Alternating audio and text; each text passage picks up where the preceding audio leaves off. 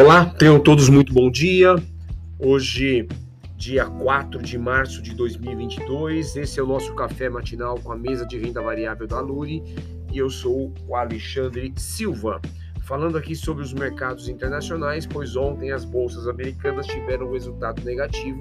S&P fechou em menos 0,52, Nasdaq com menos 1,56, Dow Jones com menos 0,29. Já o índice do dólar, o DXY, esse fechou positivo em mais 0,41%. As notas do Tesouro Americano com vencimento para dois anos, essa fecharam em 1,536% contra 1,512 do dia anterior.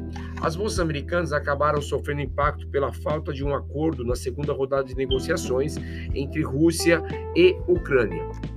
Além disso, Jerome Powell ah, voltou a alertar sobre os riscos que a guerra pode trazer para a inflação.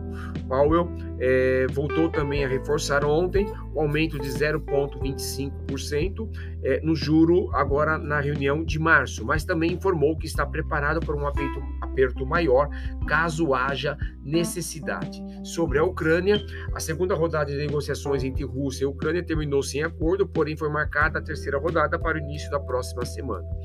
É, a Rússia atacou a, a, maior usina nuclear da Europa, é, essa obviamente localizada na Ucrânia, e posteriormente o governo ucraniano informou que o incêndio na usina não afetou equipamentos essenciais e que não houve mudanças é, relatadas nos níveis de radiação.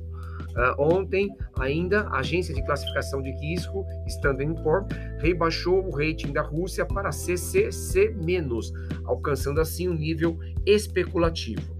Neste momento, os mercados futuros, S&P trabalha com menos 0,99%, Nasdaq futuro com menos 1,07% e o índice europeu, SXXP 600, esse com menos 2,66%. No radar, obviamente, temos que continuar tendo atenção é, com a inflação americana, a reunião do FONC ocorrerá entre os dias 15 e 16 deste mês de março, tá?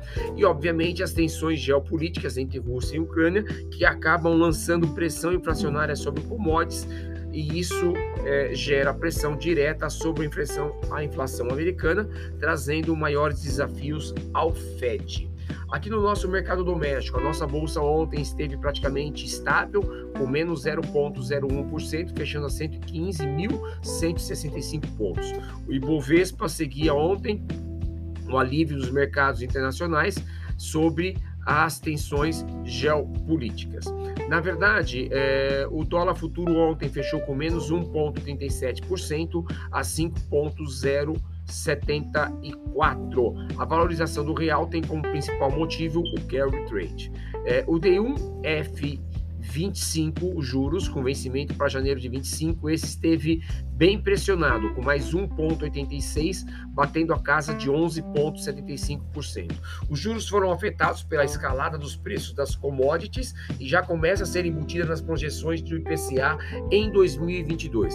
Dessa forma, gera a expectativa de aumento de juros para ancoragem da inflação. É, indicadores importantes para o dia de hoje. Nós temos agora às 9 horas da manhã o PIB Brasil é, e ainda teremos o payroll lá nos Estados Unidos às 10 horas e 30 minutos. Essas são as principais informações que devem nortear o teu dia com relação aos seus investimentos. Tenham todos um excelente dia, um forte abraço.